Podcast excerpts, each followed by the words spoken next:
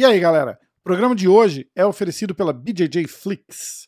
A BJJ Flix vai ser a maior multiplataforma do mundo de conteúdo voltado para o jiu-jitsu. Serão programas ao vivo, minisséries, entrevistas, dicas empresariais, dicas de saúde, vídeos de técnicas, podcasts e até aula de inglês para jiu-jitsu.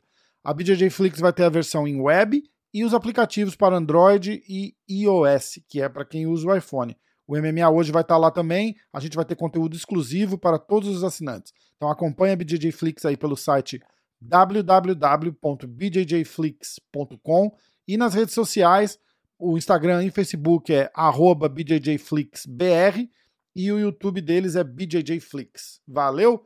Ó, o programa de hoje é um daquelas resenhas clássicas com a participação de Ed Bravo, Dean Lister, Dennis Kang e a nossa companheira de resenha, que não pode faltar nunca, Rose Grace. Espero que vocês gostem. Vai aí.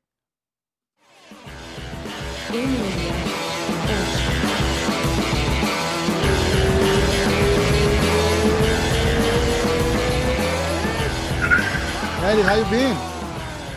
I've been, you know, as good as you can be No during shit, uh, during uh, the Black Plague. Everybody's dying. Oh shit. Everybody's dying. It's a pandemic. It's just horrible. I'm glad you're safe at home, as you can I can see, so then you don't Hey. get the virus. I stay home to save lives. Ah, shit. You guys Alone- open yet? Alone together. Alone together. Uh, that's my favorite one. Alone together. Alone? I haven't heard that one. Alone. Oh my God! They got it. I swear to yeah. God, I didn't. There's a billboard off uh, on a major freeway out here in LA. Big billboard, and they've had it for six months. Like whoever's paying for that, it says, uh, uh, "Wash your hands, stop the spread." Hashtag alone together. I fucking people love that shit. They're like, I, yeah, I, I remember right at the beginning the wash your hands thing. It was it was like, hey, make sure you wash your hands. It's like you're Yo, supposed yo. to be washing your fucking hands all, all along. Nothing new yeah. about that. This is lagging way too much. Oh yeah, yeah. How are you? Good. Yeah. He's what are you again. up to? Um, I was gonna go to my boys' baseball practice, uh, but uh, the air quality from all the climate change is uh, is too bad. You know, the So climate no change games. Starting all the fires. Oh shit! On, that? top on top of COVID, you got the fires there now, right? Oh yeah, man. Is the sky purple and green and, and gray, whatever the, the it's just color is? smoky, real Smoky? smoky. Yeah, it's crazy. Uh, climate change, man. No shit. Hey, how you guys gonna do the the fight companions now? Never again, right? You gonna fly to Texas to do it? No. I was I was heartbroken. I was like, what the fuck? What about the fight companions? I don't care where he leaves because podcast podcast was like, what about the fight companions? Shit. We've done enough. We've done a whole bunch of them.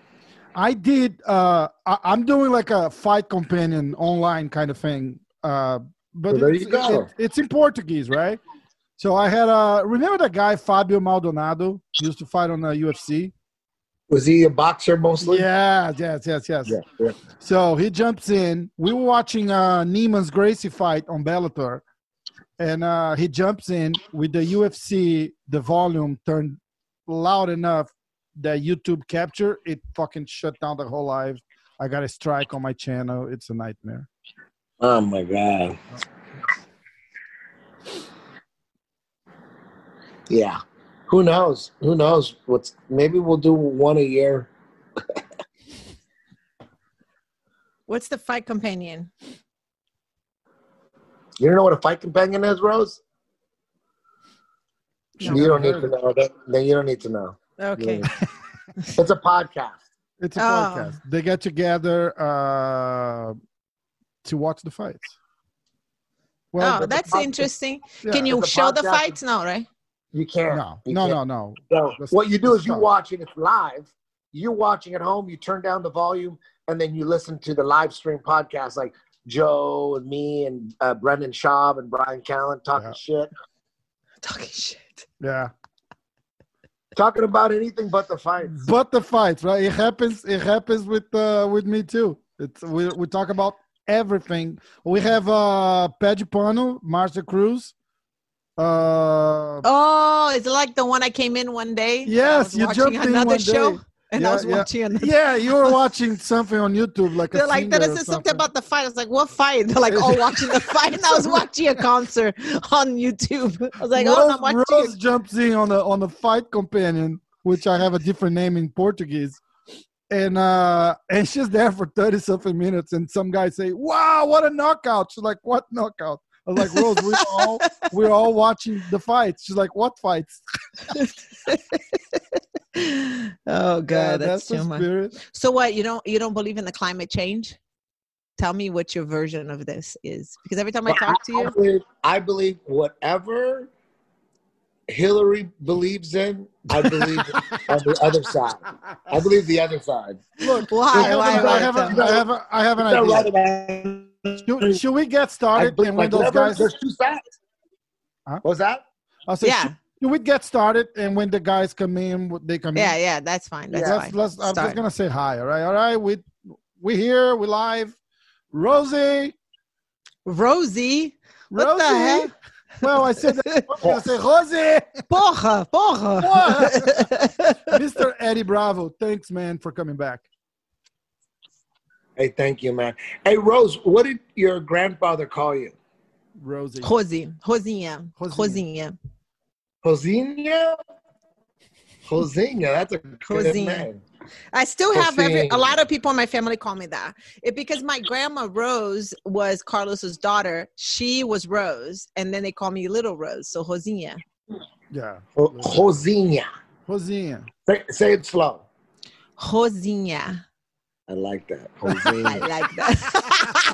He had bad intentions on his look. He was like, Rosinha. say it again, loud and slow. hey, you know, that could, that, that could, that's something you could say, like, if you go to the clubs and there's a lot of chicks, like, ooh, look at all the Josinhas. Oh, shit. Oh, shit. Damn, mad, mad Josinhas. it's a mad Call your buddies like, Rosinha. dude, g- get here now. Mad Josinhas. My dad calls me Morena. So he always Okay. says that Morena. Doesn't call me or my sisters by the names. He just calls us Morenas, which is like darker skin. That's it. Okay. But tell me, tell me about the climate change. Don't believe in it. What's the deal? Whatever Hillary is saying, I believe the opposite. So I, I believe, I believe she she she's for taxing everybody to clean up uh, or to save uh, us from global warming. I believe she believes that. So I believe the other side, whatever the other side is saying. So whatever Hillary's saying, you're going against that. Exactly. Like Just the total 100%. opposite. Yeah, that makes kind of 100%. sense. That makes, she I, you see that that's Trump, find the just see that's that you get to Trump wants to do uh like a debate with uh shit Joe Greta? With with the other guy and have uh, Rogan. Rogan as a host. Yeah. Oh, really? Biden won't do it though. Biden, he would never do that. Biden. Oh yeah, he would never do it. They I would saw, never I saw on uh, Joe Rogan's Instagram.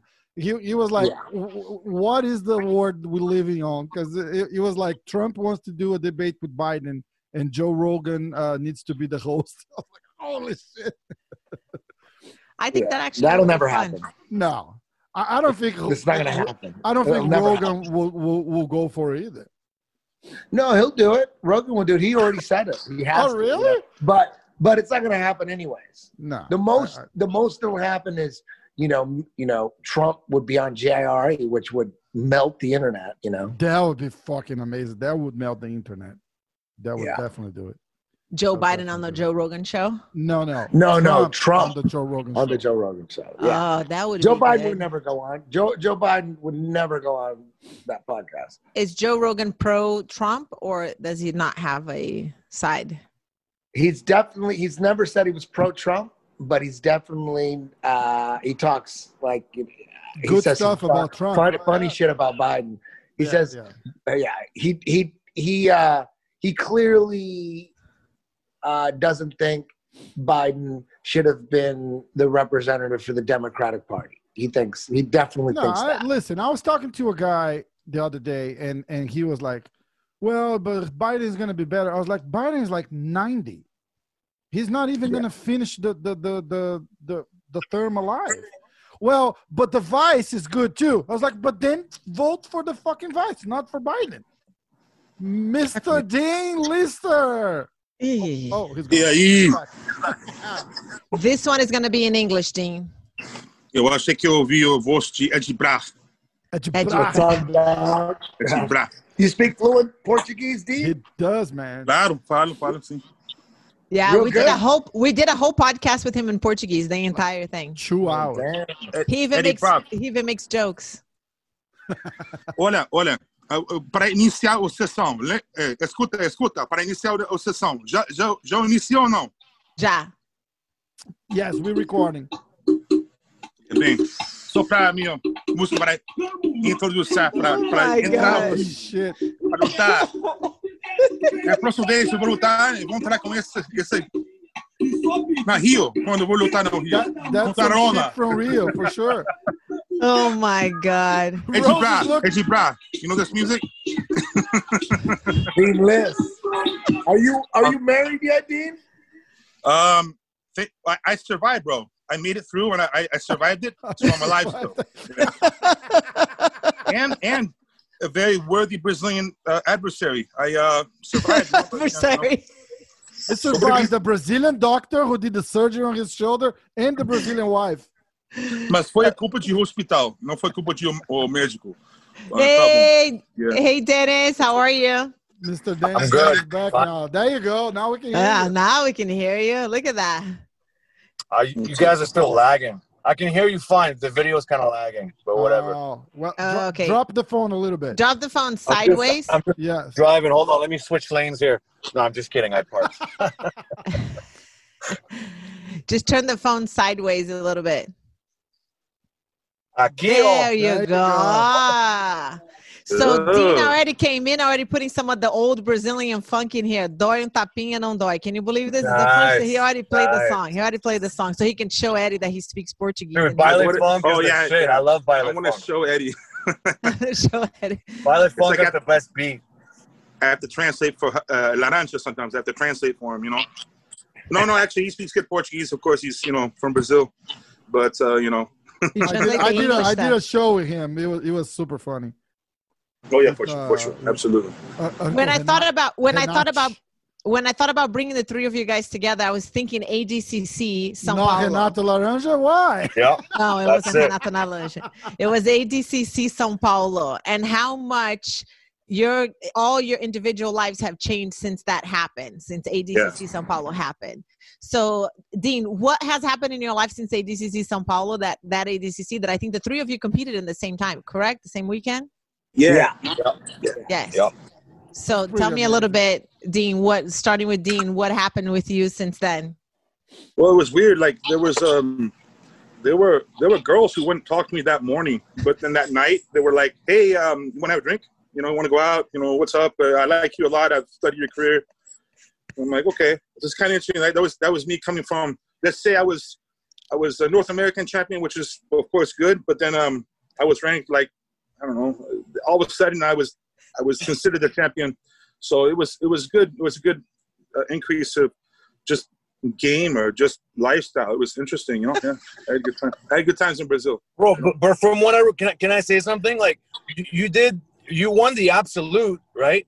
But before that, I, I, uh, you, you didn't win your weight division, right? Yeah, that's why it was. Damn, more why Yeah. So you, you came out of nowhere, man. Like I remember Yeah. watching, and I was like, I think I saw you against Nate Marquardt, and you got him in that that bottom triangle to Kimura. Remember? Yeah.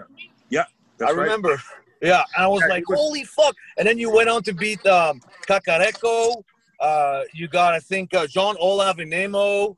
Uh, I think, uh, what's his name, Comprido, even, or maybe Well, it was- him. I can't remember. What happened, what Anyways, was I yeah. had um yeah it was you're close. It was it was Nate Marquardt then uh, Saulo Ribeiro who was, was Yeah, very that's tough. right. Oh, and then it was Pedro Yeah. Pano, and then it was Cacareco Yeah. or Alejandro Ferreira is, his- is his real name.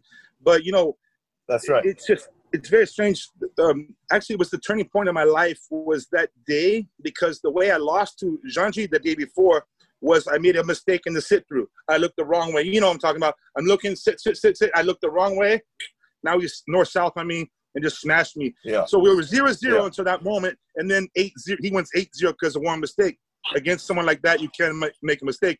And then the next day against Pedapano, who's bigger than Janji, I did not make the mistake. I ran around him like three times. I got his back. So that that's like in one day I learned from one mistake, and I I lost one day and I won the second day because of the same the same exact same side, same position, same move.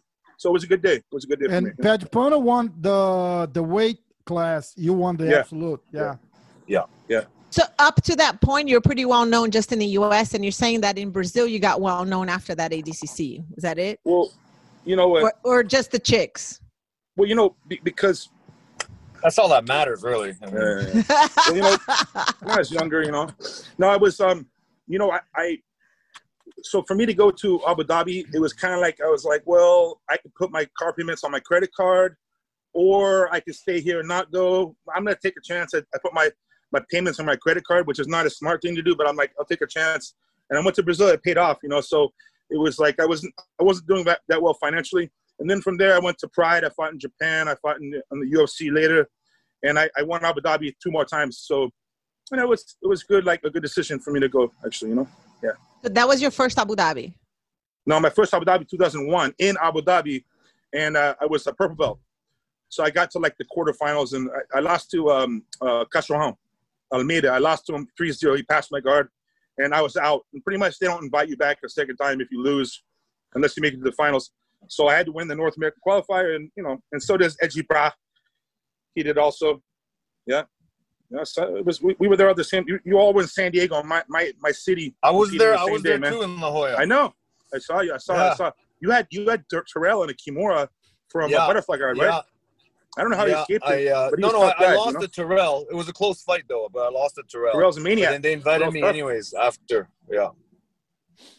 Terrell's a And you- maniac, man. So Dennis, did you? I, I gotta the- say though, my, my fondest memory, my fondest memory of ADCC's, uh, the weigh-ins, Eddie walking around naked.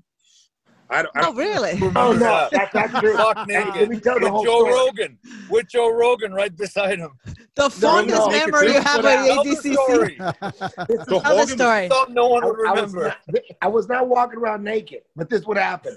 I we got there. We we got we walked in the hotel with the suitcases in our hands right during uh, uh, uh, uh, the weigh-in. We walk right in. Yeah. Their way. They go, dude, been waiting for you. Our plane got delayed. It, it was a mess, but I weighed in real quick, and I was eight pounds over. And they go, you got an hour and a half to lose eight pounds. I'm like, oh, I freaked out. I Holy fuck, shit. you know, I was just, I was in the sauna, just riding the bike, just you know, doing whatever I could, uh, just panicking and shit. And when I got up to, to weigh in the final time, do you guys remember Tony DeSouza? Yeah. Yeah. Tony DeSouza, he lives in the jungle in Peru right now. Yeah, I know. I, I- I know. Yeah, I heard he about that. I that heard. guy's Yep. that guy's a legit like Aztec warrior. You know what I mean? Like an Inca. He's like an Inca, Inca. yeah. That, guy's, that guy's an animal. I love Yeah. Tony. I love him. So, I love so that guy. I'm like freaking out about weighing in, and I got my underwear on at this point. I wasn't naked. I had my underwear on. I did get naked, but let me get to the story. So I'm freaking out, and I'm like, I wonder if I should take off my underwear to, to get in. And I was afraid. I was. I'm actually shy. I don't want to walk around naked, you know. So, but Tony DeSouza was in front of me, and when he weighed in, he just took off his underwear and got like an animal. He just got on the scale naked and made the weight. And I just Fuck, I don't remember that. I thought, oh, I guess Motivated you. guess everybody's getting naked. I guess it was cool. So I was right behind them. And then I took off my underwear. But when I take off my underwear, the whole Japanese press that was there, they start taking pictures of me naked. And I'm like, oh shit. So so I, And- I didn't know what to do. and- so I just got in a karate stance, you know, started making tough poses and I'm naked. I'd get like in a Chuck Norris karate stance. And then I get in a Jackie Chan kung fu Posing stance. for the pictures? Yeah. I said, fuck it. shit. I said, Bravo. fuck it. Hey, Eddie, they Eddie, caught me. Eddie.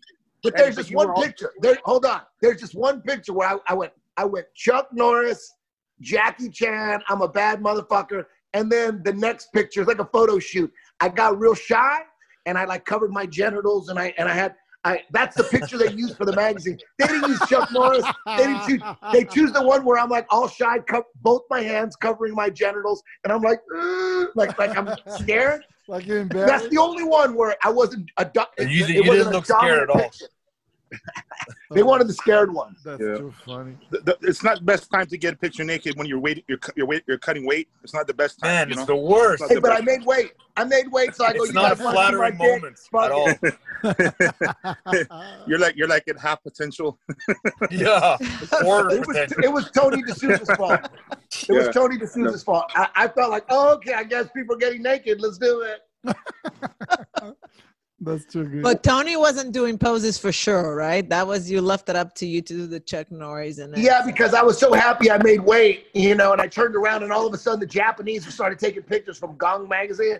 I said, fuck it, I made weight, you know. How about this? Whoop Look for how for how long were you guys in São Paulo for that? You guys do, and what, what do you guys do like on a tournament like that? Because it's several days, right? You guys go out at night, or everybody in bed seven o'clock. You in fucking Brazil, right? Hey, you can't talk about shit like that. But Uh, I will say, I will say that uh, it was only like I got there Friday. The weigh-ins were Friday. It was it was before. Uh, I think now it's day, same day weigh-ins. I'm not sure how they do it now. Mm. It's I Yeah, think now it's it's same day. every- It's every day. Back then, it was day before. Like on Friday, you weigh in. So uh, we got there Friday. We left Monday morning, real quick. Yeah. I was um they kept me there a few extra days because I won the absolute. And um hey, Eddie, oh you weren't there when I, I took Scotty because I I won. It was on Sunday, and in Brazil Sunday is not a big party night, but Sao Paulo is a big city, so there's always something to do. Eddie, you weren't there in the group, right? The, the Gringos. I, I took all the Gringos to to um, Dennis wasn't there. I took um I took like eight Gringos um to, to some nightclub, and and the thing is, my Portuguese wasn't so good. Everyone had cameras because half of them were videographers. We're talking to girls. I'm, I'm speaking my limited Portuguese, but I was on TV, so I'm doing I'm doing okay with you know meeting the other gender. And um, the other the other gender. gender. Wow. hey, man, Okay. 2020, 2020, man, I'm not getting in trouble for what someone's saying. now, Okay, I'm not gonna get in trouble. All right, You right, can't say whatever. women. In this case, Times are I, different. I, I'm attracted to women, so yes, women. You know, and back then they identify as it's no big deal. Let's just move, let's move on. Let's just get past. Whatever they identify you with, you're cool with it, right, Dean? You're down. I'm, I'm I, I like girls who identify as women personally, but that's just my preference, you know. So All right. let's just move on, okay? So you get me in trouble. so we're we're talking, and actually, because a couple of the gringos, they, they were video, they were cameraing these girls at nightclubs. It was kind of strange. They were like, "What are your friends doing?" I said, "Oh." Well, they, they said they were only going to videotape the most beautiful girls of Brazil. Oh, really? And then I was making match. I was like a love love connection type thing. I was doing good. And then Scotty saw Scotty from on the mat was there. He saw the guy. Um, what's the guy? He, he he was the North American champion heavyweight. What's his name? Heavyweight, American Jeff? guy. Jeff? South American No. American guy? Yeah, Jeff that, that Wilson? year. North. No. It was um. Uh, Big country. It was No, the guy no, from no, it- Henzo's? The guy from Henzo's? No, no. Oh my goodness gracious! I, I'll, I'll figure it out. I'll look it up on the internet. But he um he got drunk and was like, he saw some Brazilian guy with cauliflower ears in the nightclub and grabbed his ears. And the guy was an off-duty cop, and the guy pulled his gun Oh, was him. it Scott White? The guy from Oregon. Yeah, yeah, it was I white. It was white. Yeah, yeah, yeah. Yeah. He Yeah, the, yeah, the, yeah. Is it white? cop- Something's white. Yeah, yeah, yeah. Someone white, maybe. yeah. the cop. Yeah. Now I didn't see him pull the gun, but I saw him outside pointing the gun at us through through a window. So the guy was so angry because you know, if you go to Brazil, let's say let's say in the world, don't go to someone you don't know and grab their ears. It's kind of a strange. thing. Mike Whitehead. That's what it is. That- that's what it was, Mike Whitehead, yeah. And so he almost got a Yeah. shot. And so now the bouncers are like, "You got to leave now." All I your- remember hearing told, about this. I, I told the cop, "Just let you guys like li- live and leave." He's not going to call his friends. Well, what the fuck happened? But so Mike, Mike Whitehead cock blocked shit. everyone that day, unfortunately. But yeah, we- we- that's the first time I had a gun pulled on me. Um, you know. Uh, Yeah, I, I Yeah, heard something about some somebody getting thrown in the pool somewhere.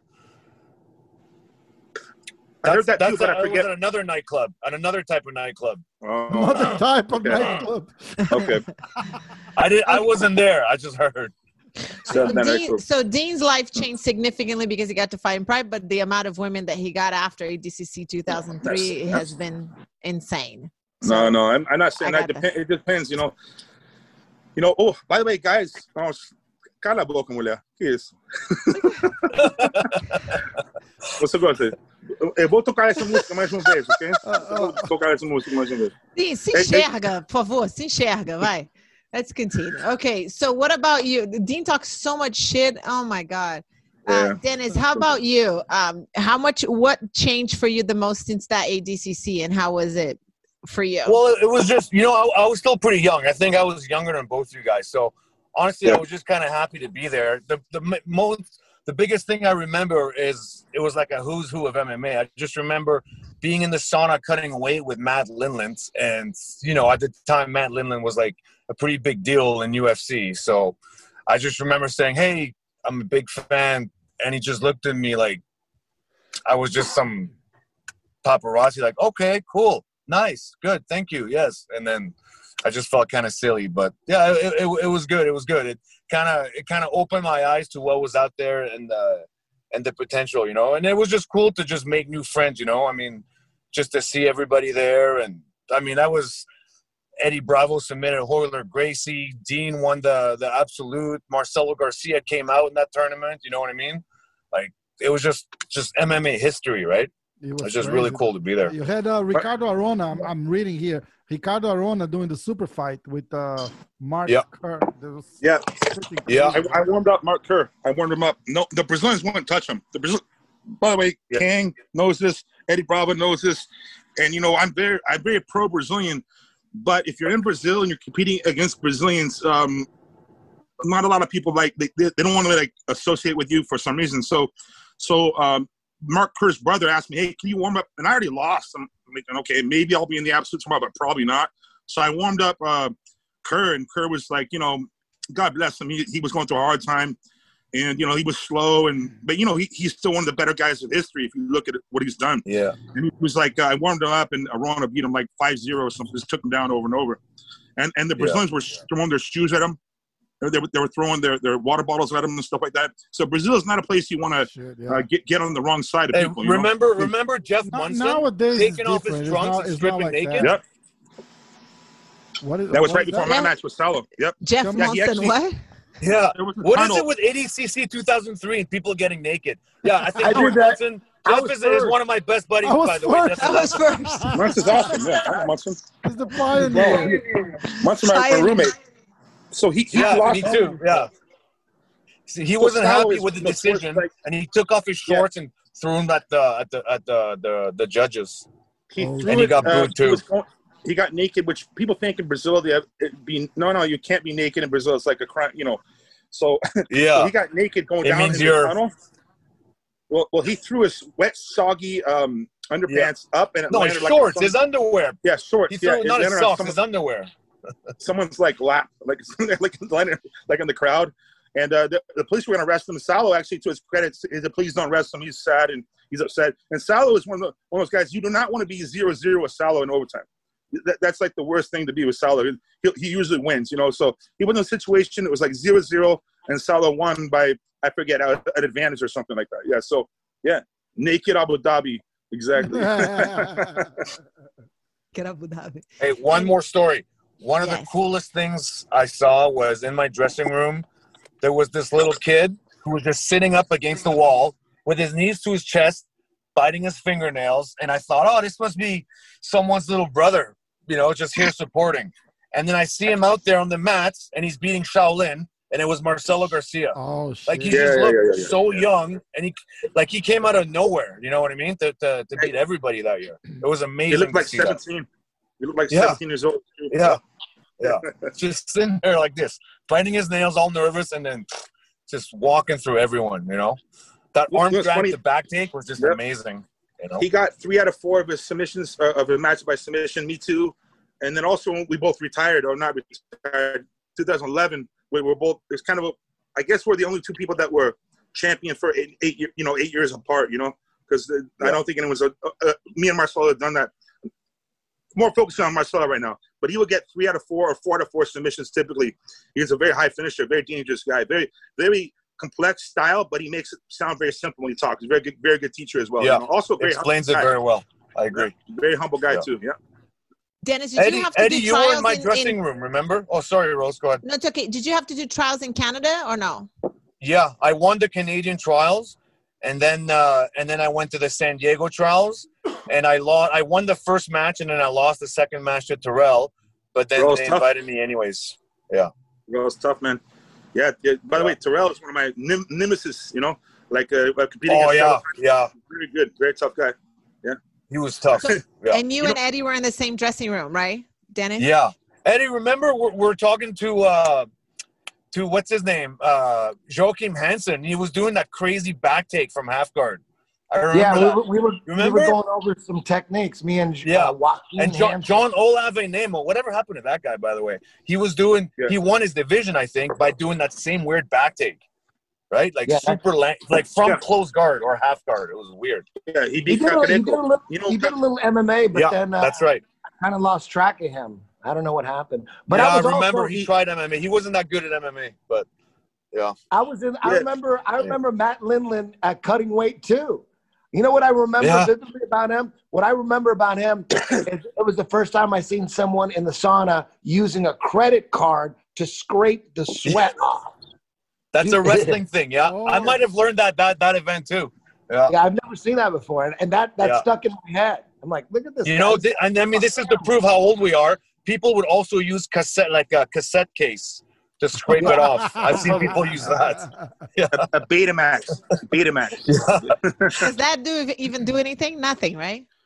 Well, Now? it, it gets it off the skin, so it makes. He's a farmer now, you I think. when we you you have like little like grams to cut, it's it Yeah. makes a difference. It's like Oh yeah, it, spinning in it does cup. something. Yeah. yeah, It adds Th- up. Those guys together, do it You know? to this day. I saw not too long ago. This guy just came out of sauna. The, the guy was with a credit card, just like Yep. kind of scraping. Or your his back. hotel room key or something. Yeah, yeah. Yeah. Hey, quick story about Lindland because I know him also. Like I, I might know him better than I'm not sure who knows him better, but I, I know him. Uh, I even trained him for one of his fights a long time ago when he fought Mike Van Arsdale a long time ago. I'm also friends with Mike Van Arsdale, like it's crazy.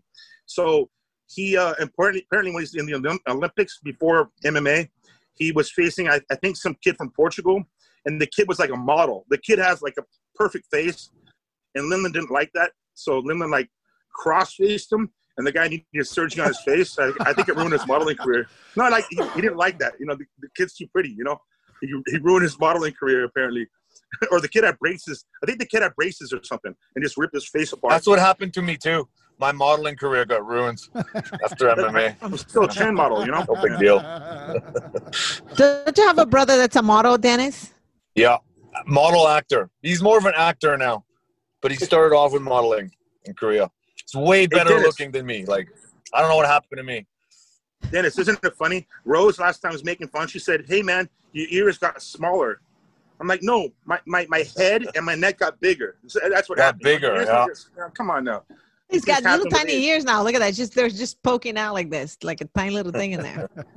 Well, you show me your ears, host. I want to see your ears. Oh. Man, you have cauliflower in it? Oh, little pretty ears. How do you say cauliflower ears in Portuguese? ay. Ears. Uh, Orelhas Uh, orelhas de cauliflower. de Orelhas de legumes. I cauliflower. don't, I don't think COVID floor. I don't think we do we call that Broccoli. Or, orelha fugida. Co- uh, Broccoli. COVID floor. No, I don't Orelha think we call fugida. them. Orelha No, we just say we just say fucked your ear- Yeah. ears, fucked up ears. Yeah, fuck the Uh, Someone then, when uh, I when I did a podcast with uh, Rose's father, someone asked me to uh, ask Master Rorion why his ear is not like that. He's gonna be super excited to answer. I, I never got to it, but I already know what the answer is going to be. He says, "I know it? what I'm doing. I know what I'm Yeah. doing." oh, that's what it is. I know what I'm doing. yeah, but the, but yeah, but the truth is, some people are genetically just you know, you know what I'm saying. Some people like Yeah. you look at some guys they get, they get cut very easy. Some guys You, you see some guys white belts Yeah. with the ear like fucking like swollen Yeah. after one. Man, I, I didn't get cauliflower ears like seven years in. I didn't get them at all. And then one day it just happens a little bit and then it just grows. Just becomes a target and then it just it a hurts a lot actually at the Dennis, beginning. Dennis, Dennis, Right? Dennis. Show do you your pass- ears, Daddy. Dennis, do you pass Yeah. to the right more? What, what an pass right awkward more? conversation, right? Like, let's see your ears, Eddie. My ears? Yeah. You pass I to the right? pass I pass yeah, I pass to my left more. Yeah. Oh, So I pass to 'cause I your see- right more. Yeah, because I- I, I, see. I I was thought known- it was, I Yeah, was but I wrong. was shoot. wrong. I shoot on this side, so it's from shooting, right? Oh, there this we go. one is bad, partially right. right? But As this you one pass. just lost all definition. This one is bubble gum, right?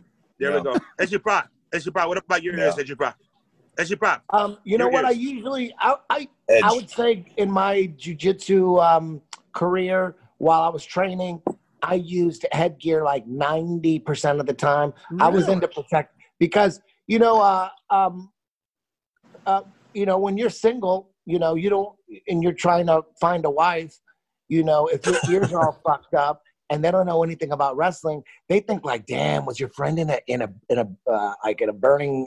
Did he get burned? Was he an accident?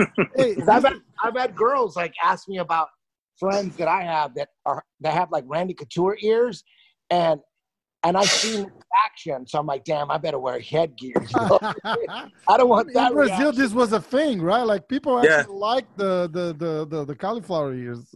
Yeah, you know what? I mentioned that too. you. Didn't I? That I- some guys in I Brazil do have they screw their ears on cauliflower. purpose. ear. I do have cauliflower ear now, um, because I just I would get lazy sometimes, and my ear is like not. It's not like BJ Penn, but it's both my ears got some damage, um, and also like when I was training for Metamoris during the whole training camp, I had a big problem with uh, my ear blowing up. I had major cauliflower ear. Wow. I trained with. I was gonna do that match with a headgear on. It was that bad, but for some, I drained it like 20 times. It just kept coming back. So, uh, but r- like a week before Metamoris, it just stuck together and healed. So um, I didn't have to wear headgear after all. But that's uh, Oh, that's, how that's was your? you, you- you might want to delete from your memory. Not That- an interesting story. No, no, it's interesting to folk that how you how how focused you guys are on the chicks. It's pretty impressive. How How you're is- thinking about the chicks at all times. You know, Hey, girls think about you know. Come on, girls.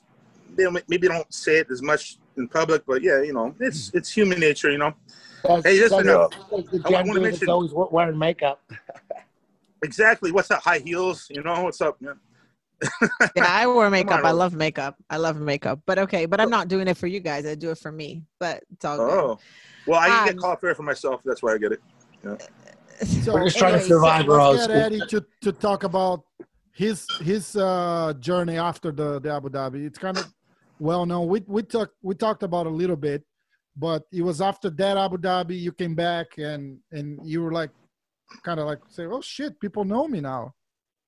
I was working as a comedy writer for Comedy Central uh, at the time when I went to uh, Sao Paulo, and I hated it. It was horrible. I was working for the Man Show while Joe Rogan was uh, the host. I was one of the writers, and it was a, just a horrible job. I mean, it was hard. The show was going to get canceled. It was horrible. I didn't know what I was going to do because I I I quit my strip club DJ job to write for Comedy Central, and right away I, I made a mistake. I'm like, fuck, I shouldn't have quit that oh, goddamn Oh, job. shit. Because Comedy Central sucked. Strip to club Brazil- DJ sounds amazing, man. I want to are you hear the voice, about? Eddie. Hear the, I want to hear the voice one time. And on that's on stage. All Up, right. Here we go on That's stage on two. We got. Vanilla. Go, come on, Eddie. Do one time. The voice. I just did it. I just did it. didn't know. We were cut out. You were was cut out. talking at the same time. Oh, all right, guys, put those hands together for Candy. Why are you in every strip club in the world, Eddie? Why are you in every strip club in the world? It's messed up, man. because you know that strip club voice. It's it's not because we like it. It's because you have to speak in a certain tone and frequency for it to cut through a, a club. So if you just talk like your regular voice into a mic, nobody would be able to hear you. You have to have that. You have to have that. All right, guys, put those hands together. That's the only way they're going to hear you. You got to sound stupid. That's technical.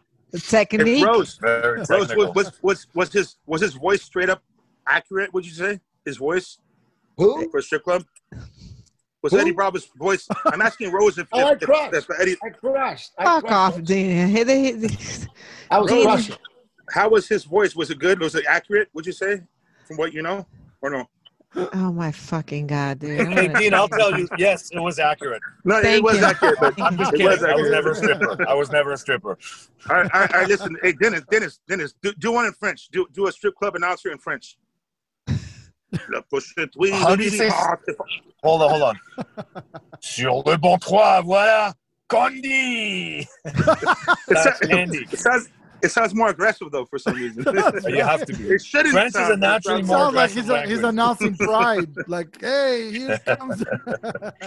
Like he's announcing So what, for- what ended up happening is when I got back from Brazil, I I was like, fuck that. This is a good time to start teaching jujitsu. I never thought I would teach jujitsu. Never thought. I thought I was gonna blow up in the entertainment business. I, I didn't think I would ever teach. But I got a taste of it. I got inside the the entertainment business, and it was fucking horrible. I hated it. I'm like, these people are garbage.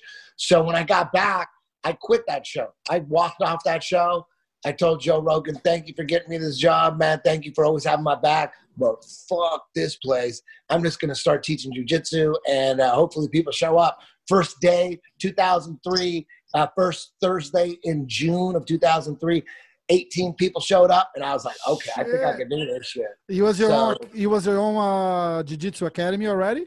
No, no, no. It was a place where uh, it was a dirty boxing gym called the Bomb Squad in West Hollywood. It was just a I've been dirty, dingy boxing club. And uh, the guy, the guy who owned it, he asked me about six months prior if I wanted to teach some jujitsu classes, and I was a brown belt at the time. And I thought I'd- say no. I'm like, who the fuck is gonna want to learn jujitsu from a Mexican, a brown belt Mexican? I go, you got legendary, you got legendary Brazilians all over the place. You Like a knockoff there. Brazilian, You had the- basically. You had the Machados Yeah. back there. You had all these Brazilians out there. I'm like, a brown belt Mexican, ain't nobody gonna show up. So I told them no. How But wrong you were. Back from Brazil, I can't. I I went back to the gym and I said, dude, you still is the the offer still stand? And he said, hell yeah. Then I'm like, fuck, let's do it. So Oh, nice. that was the beginning. That was the birth of 10th Planet. Yeah, dirty boxing gym. Nothing in there said 10th Planet. Nothing. People would come from like Australia to check out uh, headquarters. They'd walk in and they goes, this, this is the fucking main. Like, what is this? It looks like shit. Eddie Bravo, I was there. I saw you teaching one. You remember I stopped by one time? This back in 2006 Yeah, or I seven or something. that. Like that. I It was remember that that. little. It was it was on like a little like a small a, a main street, but it was like right off. It was it wasn't like there's a parking lot. It was just like right off the street, right? Yeah, it was horrible. It was Yeah, horrible. well, But that, that's all I had. Hey guys, guys, Yeah, sorry to cut you off. I gotta log off. Okay, I gotta Alright. go teach class. Okay. Peace. All right, Thanks Dennis. for having me on, guys. Dennis. Okay. Appreciate Eddie, it. Dennis Dean, King. Rose, Take it bro. easy, Thank you, Dennis. Dennis. A plus Thanks, para guys. A plus. Valeu, caras. Sit, Thank sit you. Valeu. homie. Sit down. Valeu. Beijo. Valeu. See you guys. Beijo. He's awesome. He's always been a cool guy, man. Always been a real cool guy. And uh, yeah, I remember him. That, I- I don't think I even met him before the uh, Abu Dhabi uh, trials in 2002. Um, w- w- of course, I knew Eddie from you know Eddie back in the day. It would typically be uh, all, uh, all the same tournaments. You'd win your division, I would mine. No. Almost all the time. Yes, I saw you win. I saw you win many of the same times. Yeah, I saw I you win many of the that same many times. tournaments. I won like three or something. Okay, well, well I didn't win okay, that those You know what I did win three- the trials, the Abu Dhabi trials. I didn't win that motherfucker. No. Fuck that one no, up. no. But uh, I didn't. You know, how, I, I hate to bring his name up. You know, Rose. I know you guys are having trouble, but Javi was winning everything back when I was coming up. Javi was crushing. Me- He was my main rival. He was Rafa, fucking look me. everybody up. Hey, what I meant, Bravo, was those three that you won, I won also alongside with you. So, and I and I would also do the absolute. You never really did the absolute that much, but uh, No, you were I you were known. You know what I did? I did abs- absolute once, and the first guy I got was a little guy, so I won. I won an absolute match, but he was smaller than me. But then the next guy I fought was this big ass Brazilian, and I got crushed. And that was it. I did one absolute my whole life at, at purple belt. Yeah. I'm like, oh, this. Fuck this. No, but it's funny because because Bravo because remember remember the guillotine. I mean that we know the guillotine is, but in wrestling the guillotine is the twister. Well, the twister is more refined now. Okay, of course it is. But like when you were doing that shit, the twister, I'm like, that's the guilt. That's the guillotine. Well, no, the guillotine is a choke, and I'm like, you know about this, Bravo, right? You've heard this, right? The guillotine was actually what it was called in wrestling. You learned it in wrestling, right? But Yeah. you developed that to, to its next level. Like you made things like like I've done some things that like I, I not saying I personally maybe partially made leg locks a little different because it, it fit like a puzzle to me, you know. So I think you, you did something similar with the, the guillotine, also known as the twister. Now is it's named after what you said, and I did similar things with leg locks. It just fit like a puzzle to me for some reason, you know. Um, I, well, I never called it the twister. I didn't name it the twister. To me, it was the Oh. wrestler's guillotine. It was always the guillotine to me. I learned it in, in high school wrestling, but there was already a guillotine in uh, uh, jiu-jitsu, the front headlock. So Jean-Jacques and Rigan, they would just call it the twist. They call, and I hated that. I'm like, why? And then they started calling me the twister, and I'm like, ugh, Yeah. call me no twister. That's gross. So I said, well, how do you say twister in Portuguese? And then he said, toronado. I go, Uh-huh. call me that shit. Call me Tornado. Tornado, I want yeah, that yeah. one. Tornado, Don't fucking tornado. call me Twister. Wait, But then it's stuck. gi- like, girando. shit, Tornado sounds pretty dope. Let's see that now. I'm learning. I know that word, but virando is the turn. Girar is to shake, right? And then No, it's the same thing. to turn. Girar, virar is the same thing. So girar is when you turn, and virar is when you turn. And what's tornar? Turn, Tornar? twist. Tornado, no torn, torna- tornado, tornado. like a tornado. That's a tornado. Yeah, We call it twister in but he- English he's too. Talking, he's talking about the word tornar, which I, I Ah, don't know. I, tornar. I I heard that Mm. word before. That's what but I was saying. I, That's I what I don't meant. know what That's that what means. Yeah, like Turn. when you, when you- It's the same as fucking twist, I guess. It's, it's all the same. no, but when you're like a woman and vai, você vai se tornar um homem when you turn into a man, or vice versa, and so a it's man you like, turn into a woman. That's like kind you turn like a- transform into it. Yeah. Okay, I see. Tornar is more like deep. transform. Transform. Hey, so well, you know what? Either way, either way, it didn't work out, man. They stepped when they started calling me. When people started yelling out Twister at tournaments, like because they wanted to see a Twister, they go Twister, Twister. Then all of a sudden, I was like, okay, this sounds kind of cool. All right, I, I, I think I, I like it, but I didn't like that name at all for like at, at first. Shit, Yeah. awesome. Yeah, I got you. So Bravo like and it. myself, we were uh, we were in the same similar situation of we were one. No, there were there were other like guys, guys like Terrell King, like who's just here. Uh, other other gringos, of course, that means foreigner that were doing good jiu-jitsu, but it was like um, the politics. And by the way, uh, Eddie Bravo, we uh, Rose. We all talked about this last time about um, the politics were a little more harsh back then, a little more harsh. Now it's more universal, but back then was like, man, we we encountered some crazy um not discrimination but like uh some people didn't like me really you know did you get did you get any brazilians didn't didn't like you Are you fucking doing- kidding Oh, yeah. me with Eddie? But you know what? Okay. I don't blame them. I, Uh, besides all of them, right, Eddie? used to, I was used to. You know what? I, you know what? I was a man now, so I don't blame people for hating me back then. I was, I was a fucking moron. I did a lot of stupid shit. Uh, you know, you know, I, you learn, and I'm 50 years old now, man. So I'm, I've learned a lot, and all this COVID bullshit. I've learned a lot from this. So, you know, I don't blame, I don't blame the Brazilian Jiu-Jitsu community for, you know, some of them not uh, liking the way I acted. I acted like a fool. I get it, you know. But I think that, that there's none, there's absolutely none of that now. Even like we were talking about people that go to Brazil for tournaments and stuff like that. That that's there's zero uh, animosity like like it was in the early 2000s and stuff like that. Uh, that's good to hear. You know what? I don't want any trouble. I mean, I- the country, it's a whole, a whole, like the the public safety in Brazil, it's a whole, its own issue. But on on that side, I w- I wouldn't say like people throwing cup. If you go to a jiu-jitsu competition there now, nobody's gonna throw shit on you. It's, it's yeah but that used to happen oh for sure they used to happen. I can guarantee you. I know. I know. Just for you to say, I, I Mas, irmão, você sabe a coisa que eu admiro muito de... Sorry, I'll speak English. Uh, Yeah. One thing I really admire what Eddie Bravo just said, and I, I try to do the same thing, It's my brother Jocko Willink wrote, wrote a book called Extreme Ownership. Because even if something's not really your fault, this, this, it doesn't help you to blame other people. You say, okay, what, what can I do? So he says, you you know, I made mistakes. You make that's all you can control, you know. So even if someone's been hateful towards you, I can't hit if I hate them back and playing their game. How about I learn from the situation? So I think that's awesome what Eddie Bravo said right now. That's a more constructive way of looking at the world than just blaming other people. Even if it's other people's fault sometimes, right? You have to look at yourself and say, what, what can I do better? You know, it's, uh, that's really good, really good attitude. Edgy Brav.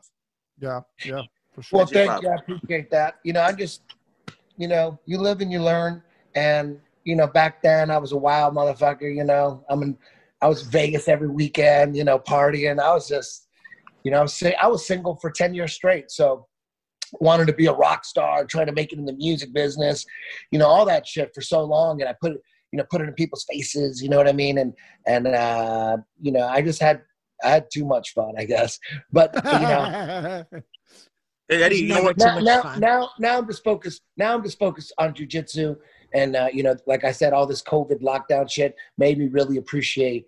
Ju- ju- you know, I love jujitsu more than anything now. You know that jujitsu is everything. It's my life, and um, I just want to keep teaching and um, keep pushing. And uh, I don't even care about growing anymore. I don't care if I get another school. I'm like, what I have, what I have, it's fine. I don't want to be a super billionaire. I don't all that shit that I wanted before. I don't want that shit no more. I want to, you know, I want to do what most Americans want to do now. You know, they want to just move to the, you know, the the mountains and and be free and and, and not be fucking tied down by all these restrictions and you can't do this and you can't do that over this. Like it's just fucking ridiculous. So um, there's a lot of good that's come from the lockdown. It, you, it really, it really uh, puts everything in perspective as far as what really is the most important in life, you know. And, and all I want to do is just raise my son, be with my family, and um, just be left alone. Jesus Christ, you just just want to do jujitsu and not be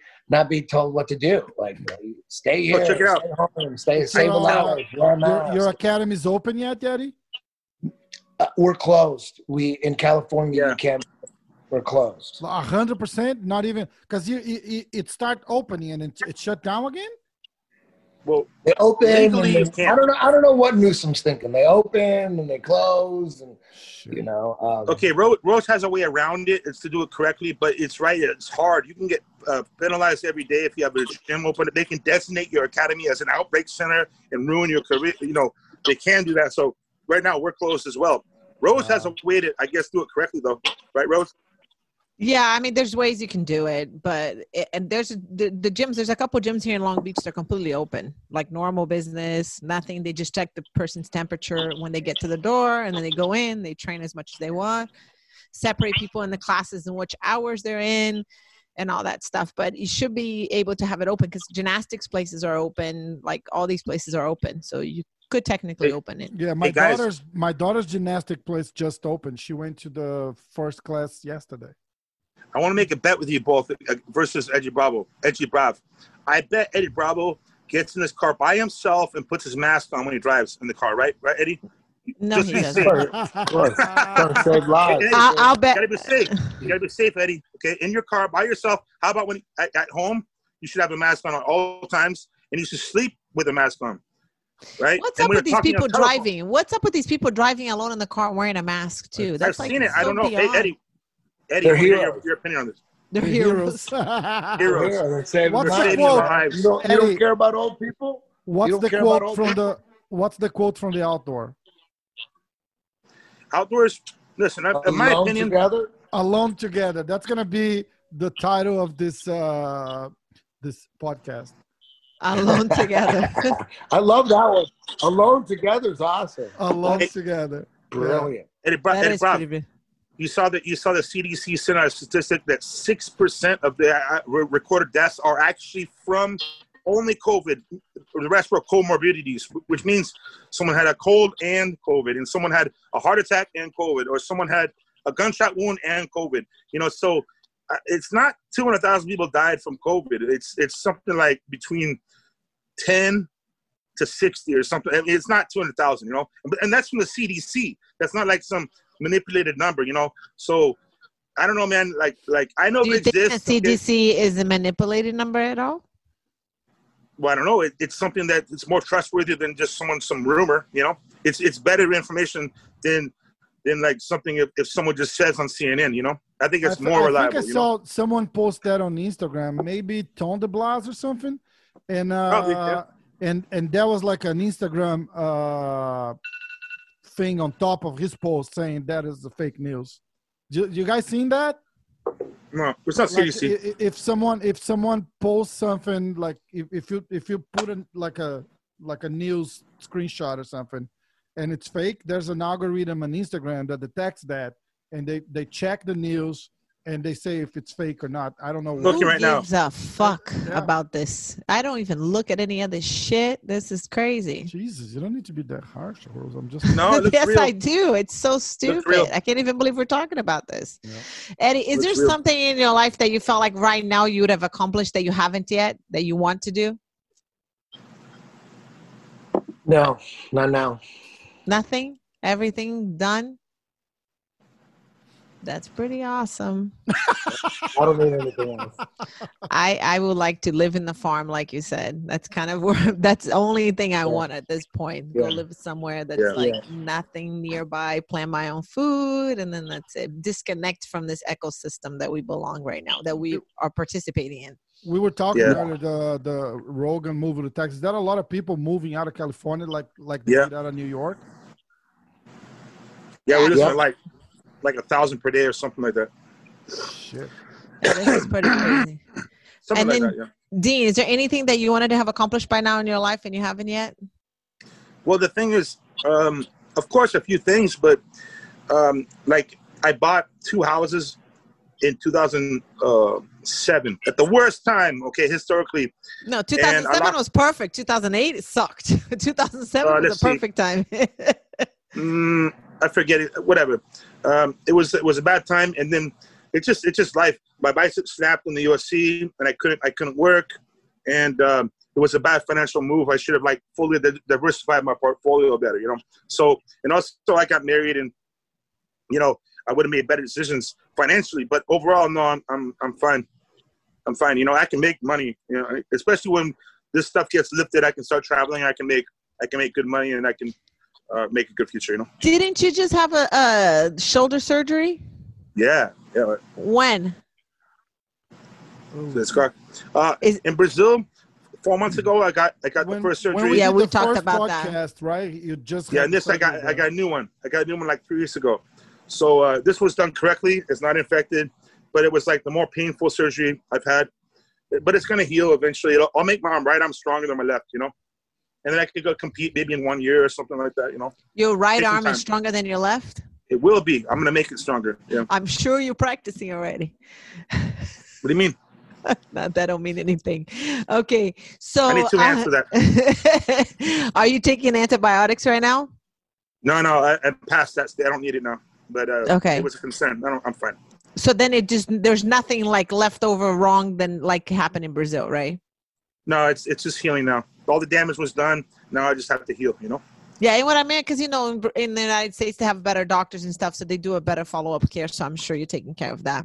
Yeah, for sure, for sure, for sure. Uh, so uh, and Uh, then uh, check with Eddie on uh, anything going on with the EBI. You planning on, on putting a show together or anything like that?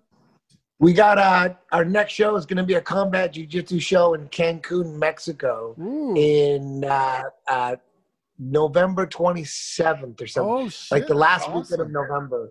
We're gonna do a. It's gonna be a lightweight, 155, 16 man bracket. Uh, Nathan Orchard, Wagner Rocha, uh, Kim Horsch. Terra, Jordan Hawley.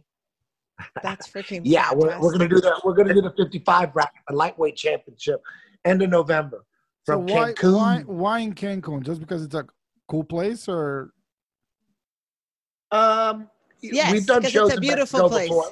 okay? because yeah. it's a beautiful place. It's a No, but I'm- destination, so I'm we want to make it because of all cool. the, all the logistics and stuff like that. It makes it a little more complicated, right? Hey, Chip Brav. No, it's It's cheaper. bravo. Actually. Is it cheaper. really? Yeah.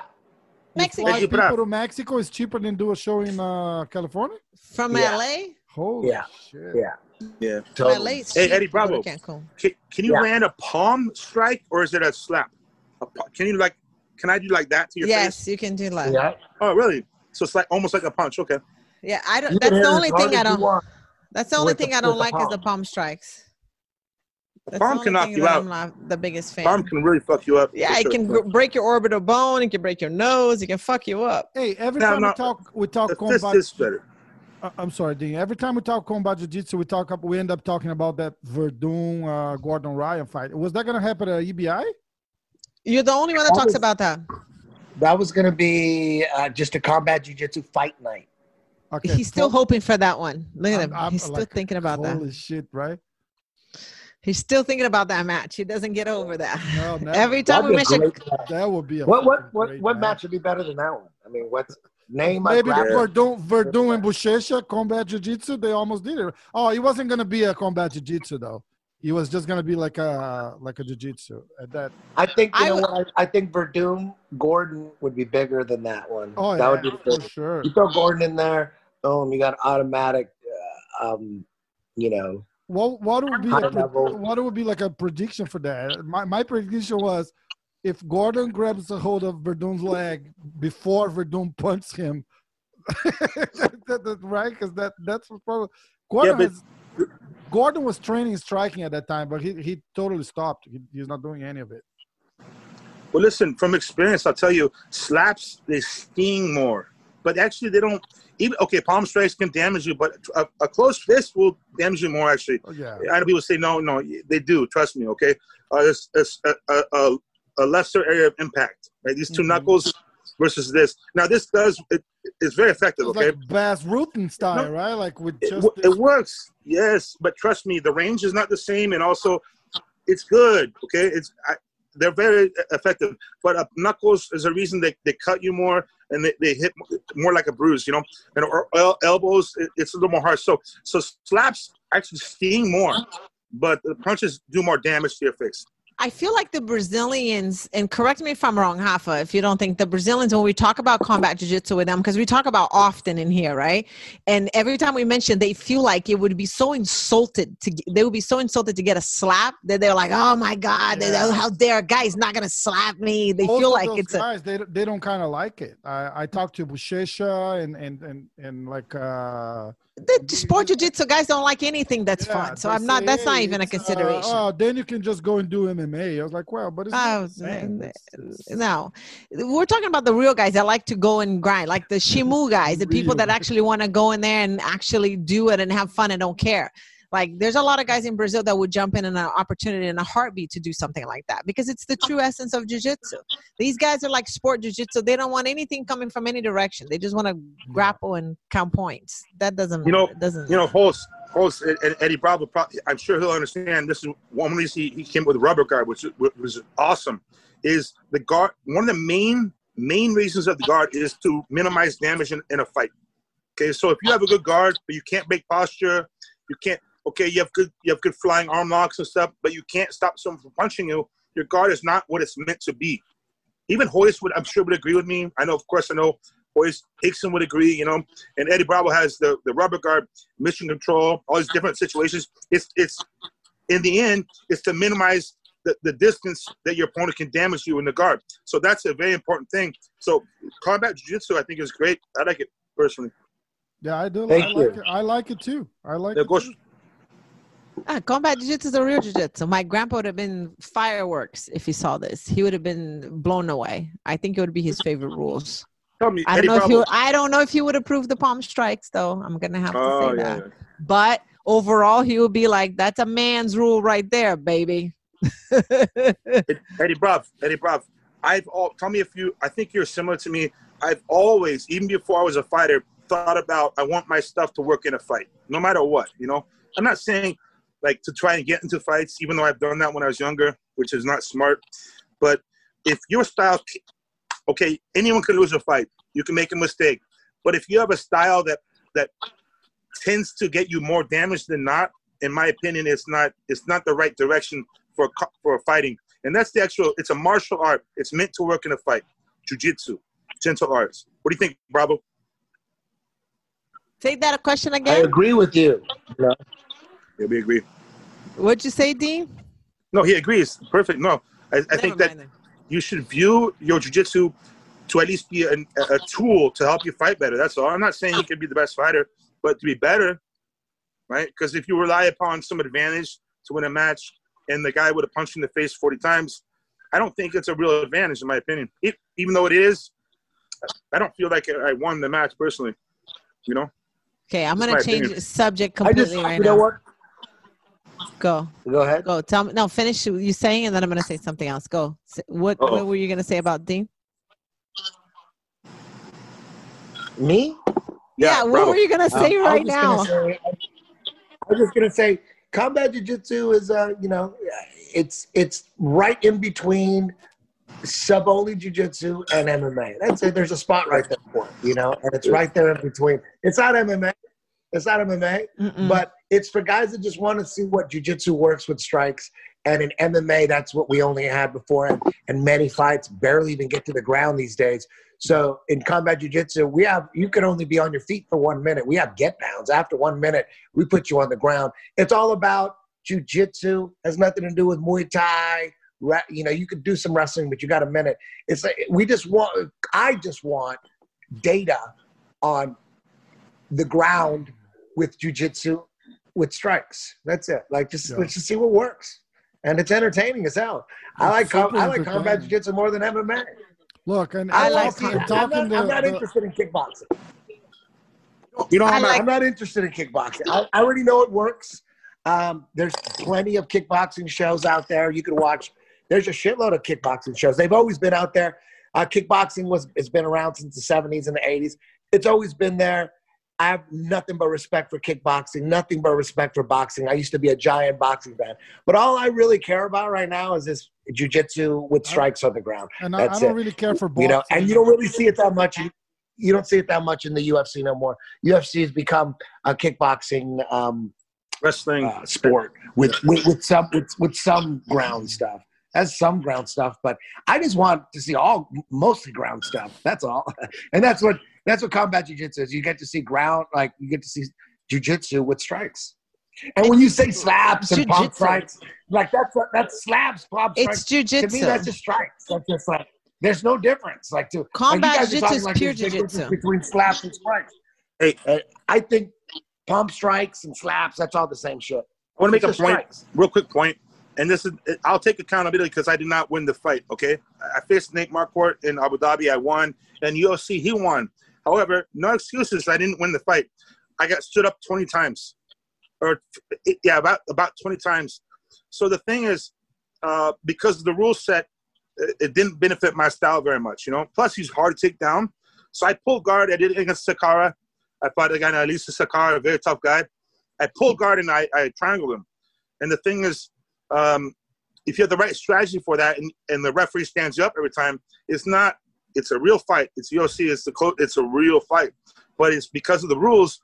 It takes away from also having gloves on. You know, I can't choke you the same with gloves. You know, Yeah. with no gloves, I can go in your nose. I can choke you, and everyone here knows what I'm talking about. So it's interesting how having a, a, a square ring or an octagon, or or how have you, have you fought in a big solid bowl? What if I fought you in an elevator? you know, different uh, places to fight make a different outcome. So, so yeah, uh, what what Rob was talking about, I think we all agree is that if you get to combat jiu-jitsu where you focus on ground with striking, by the way, it makes it more. It's a different sport in itself. It's a different sport completely. Totally. It's just a little. It's a one step closer to uh, reality. It's not one step further from reality. It's one step closer to to reality. The uh, MMA, the UFC, that's as close to reality as you can get. Uh, that's pretty damn fucking close right there. Reality is a whole nother level, but that's as close as we can get. You know, so the closest we, you know, between sub only and MMA, combat jiu-jitsu is one step towards MMA, one step towards realism. Yeah. Rose, you were gonna say something. No, I was just gonna say that to me, combat jujitsu is the true jujitsu. Everything else is not even jujitsu. That's it. Oh man, thank you. I don't. Hey, I don't know if I agree with that. I love jujitsu. Yeah, But I do jujitsu jujitsu has strikes every strikes. Jujitsu has strikes. Real jujitsu has strikes. So that to me, it's pure jujitsu.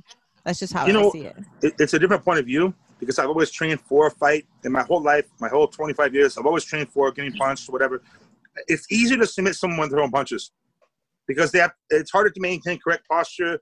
And when you throw a punch, now your arm's available if you can grab it at the right time. So if someone if someone has trained like this for a long time, it actually benefits. There's more submissions in a way, you know, because if you go crazy, you get you can fall on your face, get submitted by triangle, omoplata, kimura, whatever, you know. Yeah. So yeah, I think it's harder to stall. You know, Yeah. what you got? Amahando or a- amasando? How do you say stalling? Amahando. Amahando, like Amahando, just amahando. holding someone. Amahando. What's amasando mean? Like smashing. It's like uh, The same thing. No. Amahando. Amahando Oh. is stalling and one is smashing. yeah, yeah. So someone can be amahando and amasando at the same time. Yeah, they could. Okay, But that's why I, usually- I how would how how would you do like uh let's say like Tony Ferguson? You you you, you show him some uh, jiu-jitsu stuff and and you always have the the striking mind right when you when you do that because it's it's a totally different uh situation for him. Eddie? Well, we just work on the jujitsu that works with striking. You know, jujitsu uh, in the clinch. We if, we know that if you're in the clinch, you, you're safe. So most of my jujitsu is all clinch based. Like everything's off some kind of body clinch. And if you have a body clinch, you're pretty much safe. So um, you know, that's what we do. We just work on body clinches. We're not actually even throwing strikes. We just know w- what the right jujitsu is. You know, you take a, you know, you fast forward 40 years from now.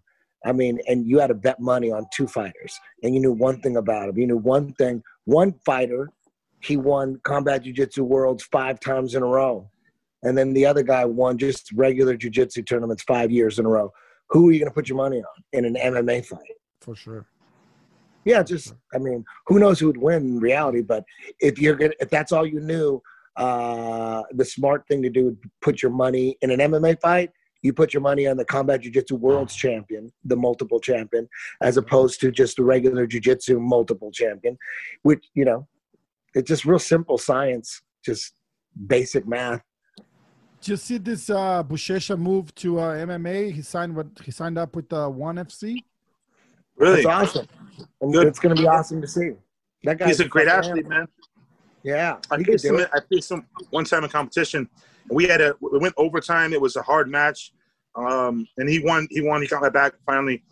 I actually took him down and got mounted on him. Mounted on him, but my foot was stuck in the leg, so I'm, I mounted, but my foot doesn't count. And then he bumped me over like upa or a shoulder roll, and he won, man. But he's he's an athlete. He's an athletic specimen. A very tough guy. Very tough guy. Shit, yeah, it's gonna be nice. It's gonna be nice to see what what they do with him and uh, uh, how they're gonna match him up with, with another guy, right?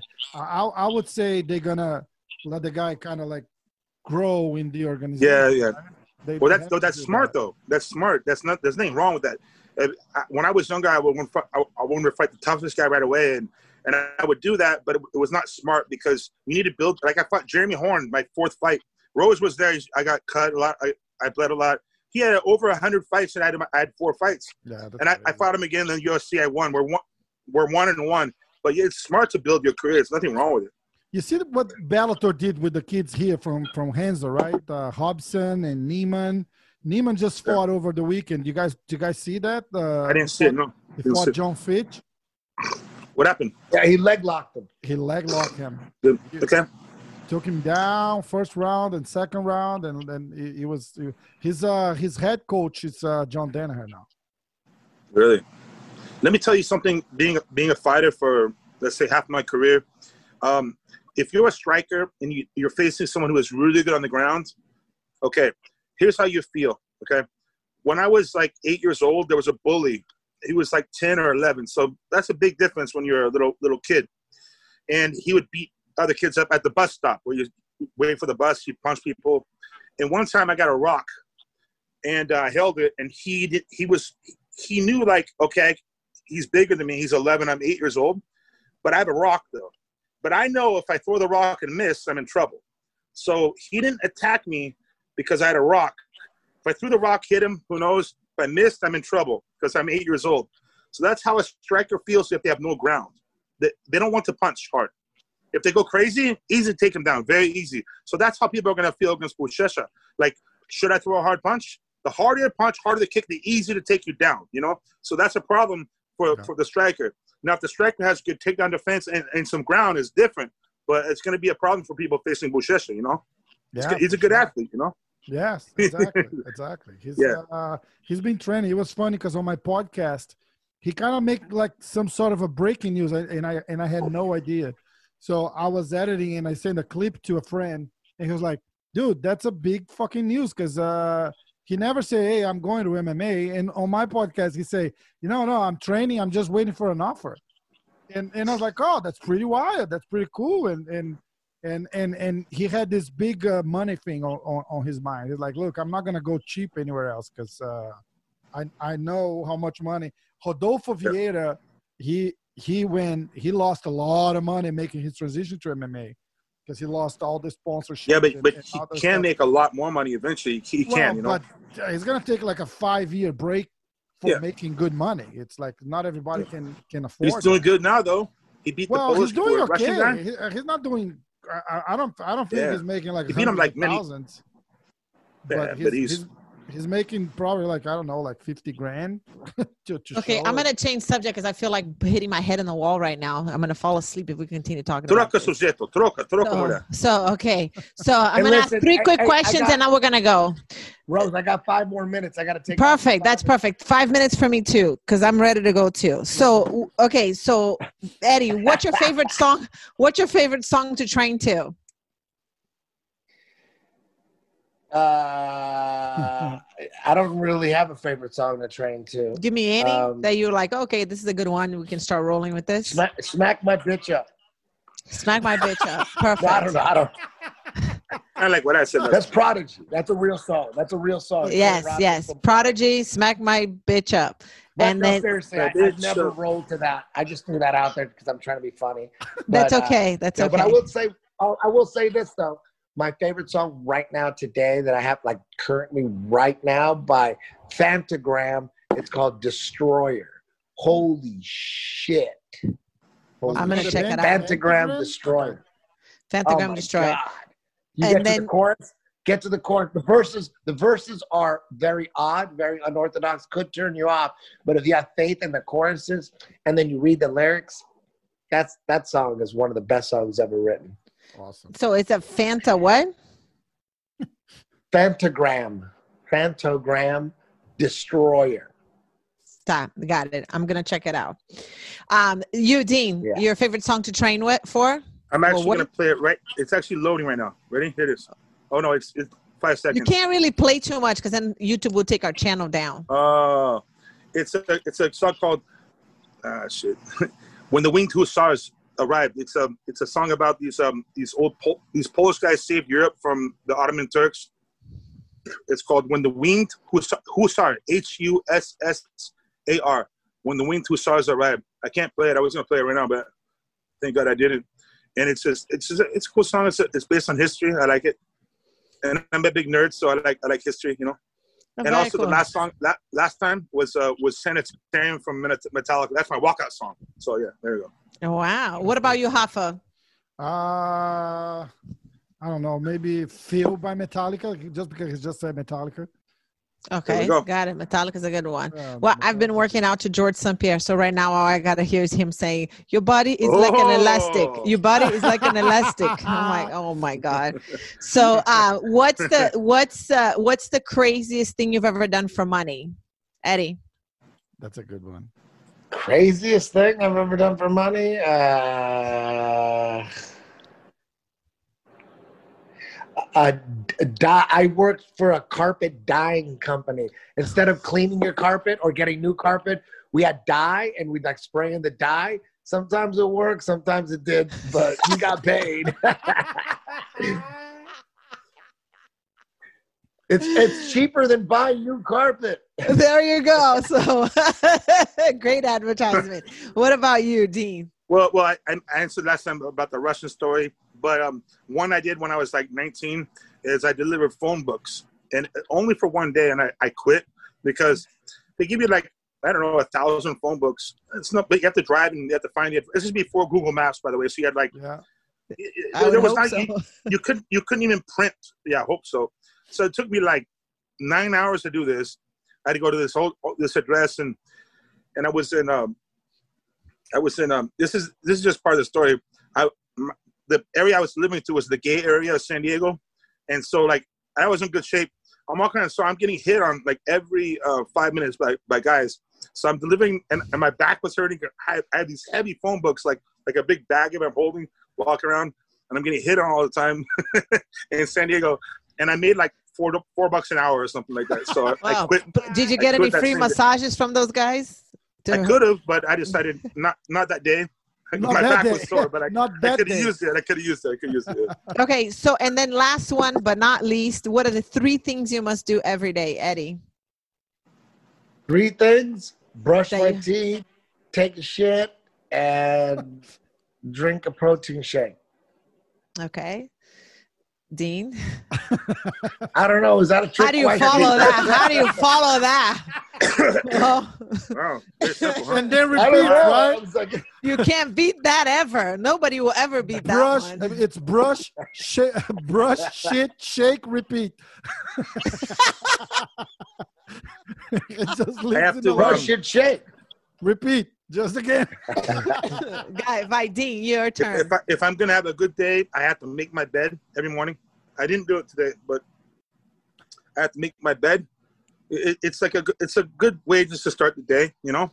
Let's see what else. Um, I try to spend like like at least 15 minutes uh, before I do some crazy work to calm down and listen. Like this is some calming music or, or watch a cool video or something like that, that that wakes me up for the day. And I don't know the third thing. Um, before I go to sleep, I, I, I try to get relaxed again, just to get you know uh, get in the pattern where I'm not like up. I, I keep the, the sleep pattern. It's kind of boring, but that's those are a few things. Okay, that's pretty. Try to keep the s- uh, sleep pattern. Yeah. You have time for But Eddie top Bravo was five. cool. Top five. Top five. Top five. Eddie, okay. top five jiu-jitsu Top five guys. what? Jiu-jitsu guys. Top five. Top five? Any Jean generation. Jacques, Jean Jacques, Marcelo, Grace Gundrum.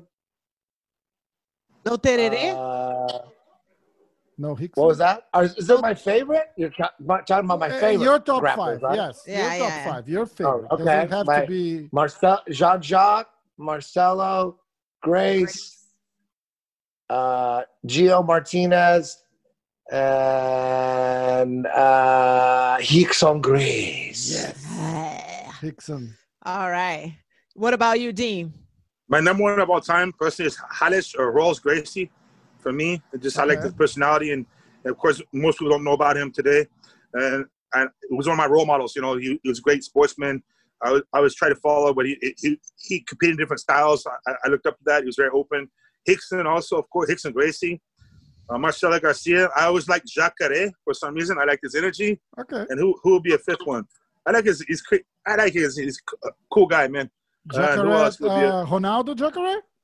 Hmm? Yeah, yeah, yeah, yeah, yeah, yeah. Oh, oh, oh, oh no, Jacare. Okay. Oh, oh Jacare. Yeah, yeah, yeah. Yeah, I yeah. can't move right out. And your And, fifth? um, I don't know. I don't know. Try to look at like, like as like uh, the next generation, or maybe you could say, hold on. a second. Like uh, yeah, Rodolfo Vieira. I like Rodolfo There Vieira a lot. Hey, that's pretty Yeah. cool. Perfect. As Well, like guys- uh, bridging the generations, you know. Yeah. That's Thank you so much for coming today and chatting with us. I really appreciate Eddie and Dean. I love Thank you guys. you. See you Thank guys. you so Thank you. you, Bye Eddie. bye. Archie, Archie Brown.